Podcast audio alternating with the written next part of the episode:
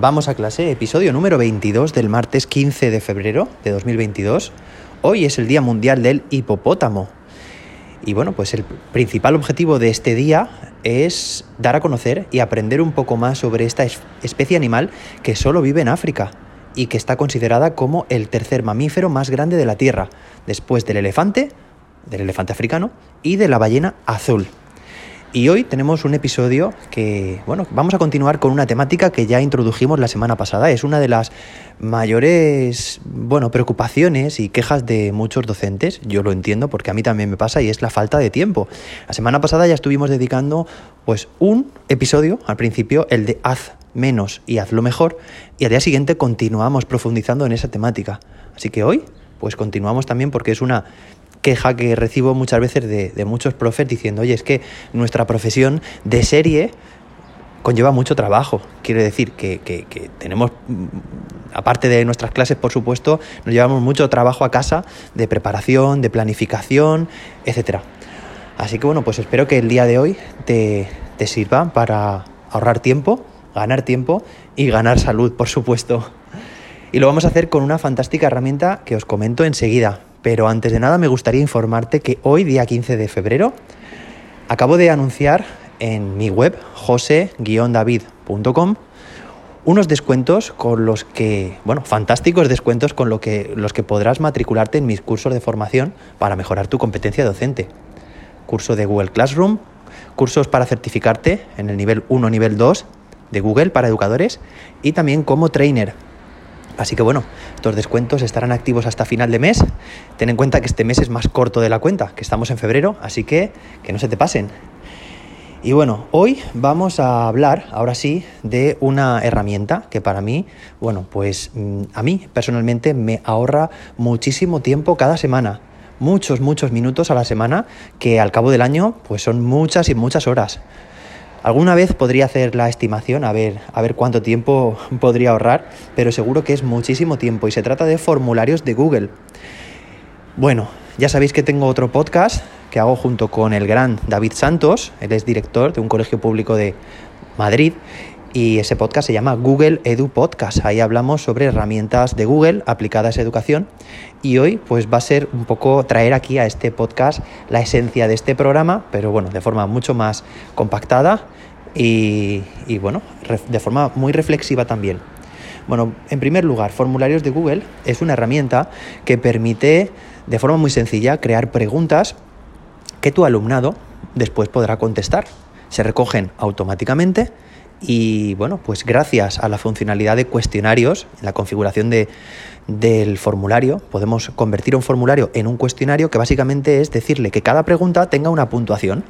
Esto nos viene muy bien para poder hacer, por ejemplo, una evaluación formativa. Es decir, periódicamente pasar a nuestro alumnado una serie de, bueno, pues de pruebas que evalúan la comprensión y el grado de aplicación de algún determinado contenido que, que estemos trabajando. Entonces, los formularios de Google nos permiten, bueno, pues de forma muy sencilla automatizar este proceso.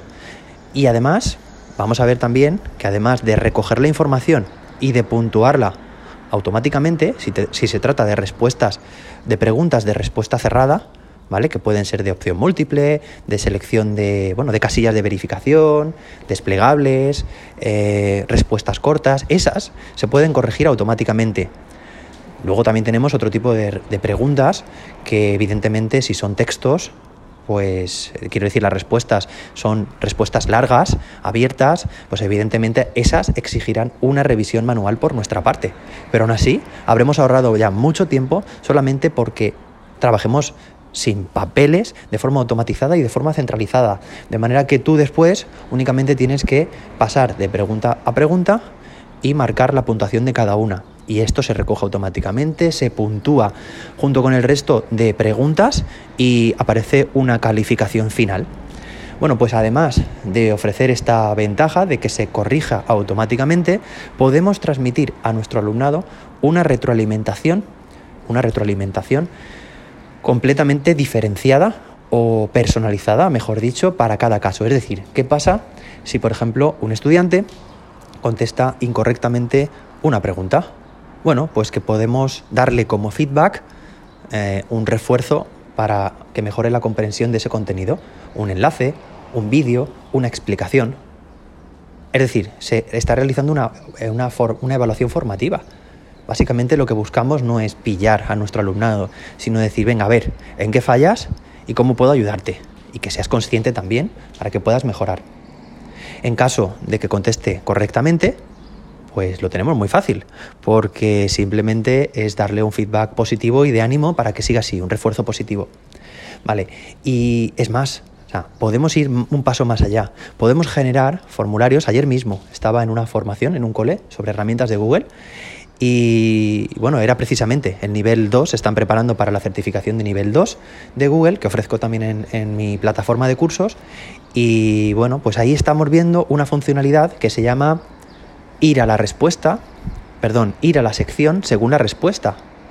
Básicamente se trata que en lugar de que todo tu alumnado tenga que contestar las preguntas de forma secuencial, una tras otra, una tras otra, y todos el mismo itinerario, podamos bifurcar y personalizar, de nuevo, una vez más, el camino recorrido por cada uno de ellos. Es decir, que si una pregunta se contesta correctamente, puede pasar a la siguiente sección.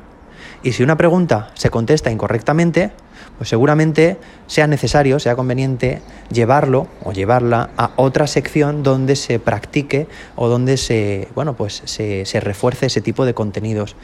Es decir, que se generan, estamos generando de forma completamente completamente automática y muy sencilla para el docente distintos itinerarios. Esto lo explico, ya digo, en el curso de formación de, Google de nivel 2. De manera que vamos a poder atender perfectamente, una vez más, este es un tema concurrente, porque es además el caballo de batalla, la atención a la diversidad, que ya hemos dicho muchas veces, lo podemos facilitar mucho con, la, eh, con este tipo de herramientas digitales, gracias a la tecnología. Ofrecer distintos itinerarios en función de las necesidades de cada estudiante.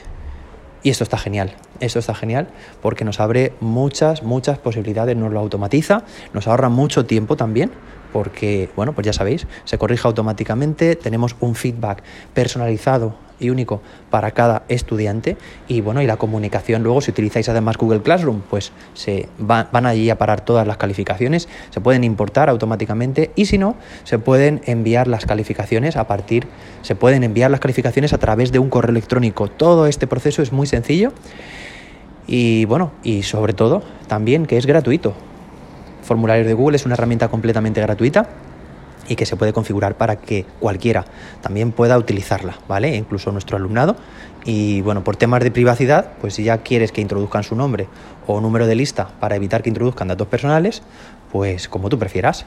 Espero que en la sesión de hoy eh, hayas cogido alguna, alguna idea interesante, que esta herramienta pues te, bueno, pues si te suscita interés, que te animo a que aprendas más.